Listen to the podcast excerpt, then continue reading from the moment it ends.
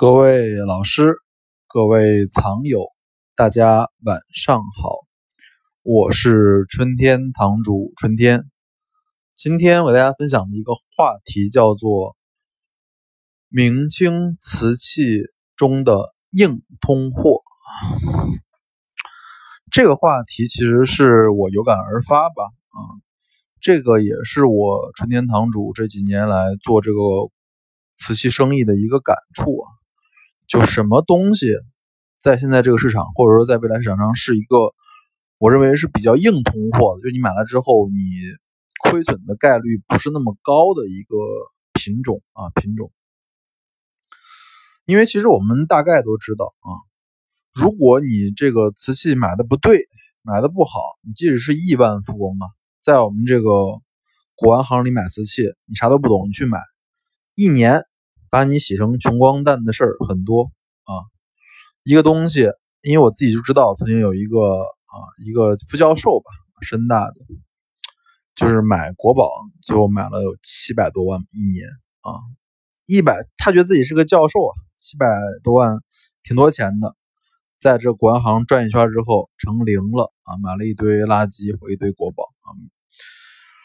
我想给大家今天讲的就是说，说什么东西真正是值得投资的啊？这个投资建议我也一点都不带功利的心态啊，因为其实我就是一个很富的人啊，很富的人，大家都应该知道我这个人很富。嗯，我就想说，就是我心目中我觉得会比较好的一些品种啊，大家听啊，判断啊，不用全信我啊，我只说我自己的看法。第一个品种叫做清代官窑。清代官窑啊，我没有说明代官窑，我说清代官窑，就是在我现在的就是价值判断里面，我认为清代官窑是比明代官窑嗯更好的一个投资品种啊，虽然都是官窑了，因为清代官窑它有几个特征：第一，它的审美更趋于现代；第二，它的整个的做工精细度，包括整个这个瓷器给你的这个美的感受，你更直接啊。更外放，所以清代的官窑啊，是一个在我看来是很稳的一个品种啊。只要你买的是对的啊，只要你买的是对的老的开门的官窑，不管是从康熙还是到光绪，它都是很保值的，很保值的。而且我们也客观可以说，就是官窑是这个瓷器市场中的美元啊，它的变现能力。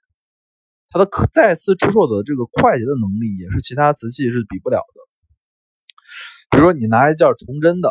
啊，或者拿一件康熙的去变现，你肯定不如拿一件官窑去变现来得快啊。因为官窑其实真的，说真话是，是我认为是流通性、保值性、投资性最好的一个品种啊。清代官窑，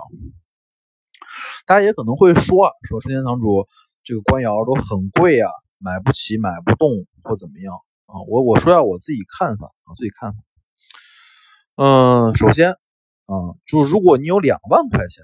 啊，两万块钱的话，我觉得你买光绪官窑，小碗、小碟、小盘，买得到的，买得到的。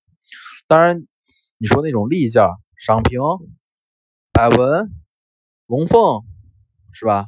这东西可能买不起，但是你两三万块钱买个光绪官窑，产之莲。啊，是肯定买得到的，所以就是两三万块钱是肯定可以买的。但是如果你只有五六千块钱啊，或者说八七八千块钱，那么我也认为残官，就是说带冲的、带磕的、缺肉的、带锯钉的官窑也值得收藏，也值得购买。为什么？因为他们就是官窑，即使残了，它也是残的美元，它仍然是很好的流动性，很好的就是再出售性。非常保值，非常的保值。呃，第二个品种，我想说的叫做明末清初啊，明末清初的青花啊，这里我没有说五彩，我说的是青花。明末清初的青花，主要指的就是崇祯、顺治、康熙三朝啊，这就叫做在在这个外国的文献里就叫做 transpired period，就是说这是转变期的一个瓷器啊，而且我单指的是青花瓷器啊。因为我自己现在在市场感觉到，就是整个五彩瓷器的市场啊，不如青花的红火，不如青花好卖。为什么呢？也是因为呃，可能对于古朴的这个五彩啊，大家的审美，包括大家的喜欢啊，啊是没有青花这么广泛的一个审美和广泛的广泛的这个这个客户群的啊。所以，其实我自己的投资，我自己其实最喜欢的就是康熙青花喽，嗯，因为我觉得相对于崇祯青花的这个稀缺性，包括价格的这个高点啊，嗯，康熙青花的不管是盘子碗，还是瓶子罐子啊，还是凤尾尊这种更高的东西，其实他们的青花的价格还是呃既坚挺，而且又大家能够得上，能够得上。康熙的一个盘子啊，我自己卖的盘子，普通纹饰的三四千块钱，好点纹饰的六七千块钱，人物画片六七千块钱，再好一点的了不起一万块钱，对吧？康熙的罐子一万多、两万多、三万多，对吧？当然，康熙的这种棒槌瓶啊、凤尾尊十几万、几十万那也有，对吧？所以我自己为什么觉得康熙青花或者说是过渡期青花是一个很，呃，很值得收藏的硬通货呢？因为真的有非常多的人，大家想象有这句话，有就是康熙这一朝的青花的粉丝是在中国这个瓷器的受众中是最广泛的。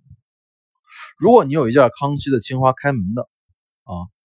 这是最好卖的，它是最好卖的之一，就这样子，而且。整个康熙青花给你的这种人生感受，古拙之美，用笔的流畅之美，青花的发色之美，胎的致密紧实釉面的粉白的之美，都会让你觉得值这个价，好。所以康熙青花，我认为是值得投资的品种。康熙青花，嗯，第三个叫做清中期粉彩精品啊，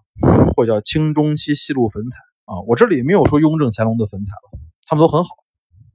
但是我自己我认为，像比如说道光无双谱、道光西厢记啊，比如说嘉庆的呃无双谱、嘉庆的实景、嘉庆的耕织图，这种细路的粉彩的精品啊，都是非常好卖的，非常好卖，因为确实是有大量的普通受众。啊，他们的审美层次可能没有青花、没有官窑这么高的话，喜欢粉彩，而且喜欢的真的是无双谱啊，喜欢的是耕织图，喜欢的实景啊，这个是非常非常多的受众。但是这里面有问题，就是我们认真说，如果按照仿制水平来说的话，其实清中期粉彩是最容易仿的。为什么容易仿？因为无双谱我见过的仿品，好的仿品极可乱真啊，真的极可乱真。所以今天给大家讲，就是说，我认为在当前这个市场上，或者未来几年的市场上里面，清代官窑、